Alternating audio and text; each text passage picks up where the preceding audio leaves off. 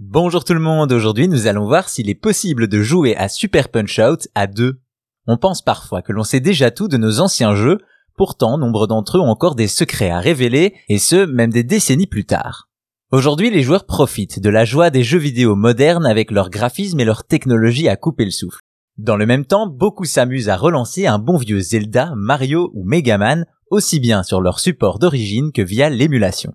Si la plupart le font pour retrouver des sensations et souvenirs très personnels, certains préfèrent passer au crible nos jeux d'époque afin de faire ressurgir d'autres secrets qui nous échappent depuis des décennies. Ainsi, en 2022, un jeu mythique de la Super NES refait surface grâce à la découverte d'un de ses secrets. Ce jeu, c'est Super Punch Out, un jeu de boxe sorti en 1994, suite du cultissime Punch Out de la NES. Ce jeu permet d'incarner Mac et d'affronter des boxeurs dans un ordre défini jusqu'à vaincre le dernier combattant, un jeu qui a plus de 20 ans et dont on pensait avoir fait le tour. Toutefois, en fouillant un peu, un internaute a découvert que Super Punch-Out permet de profiter d'un mode libre. Pour y accéder depuis l'écran titre, il suffit de presser Start sur la manette 1 en maintenant les boutons Y et R sur la manette 2.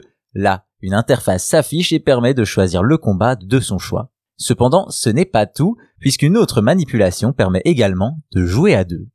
Super Punch-Out a toujours été dans la catégorie des jeux solo, mais en maintenant les boutons B et Y sur la manette 2 et en pressant la touche Start de la manette 1, deux joueurs vont pouvoir s'affronter, le premier incarne Mac et le second le boxeur sélectionné auparavant. Il aura fallu plus de 25 ans pour pouvoir profiter de Super Punch-Out en multi, et on ne sait toujours pas pourquoi Nintendo a gardé ce secret toutes ces années, la seule piste est que ce mode semble davantage destiné aux développeurs du jeu ou aux bêta-testeurs qu'à un vrai mode de joueur.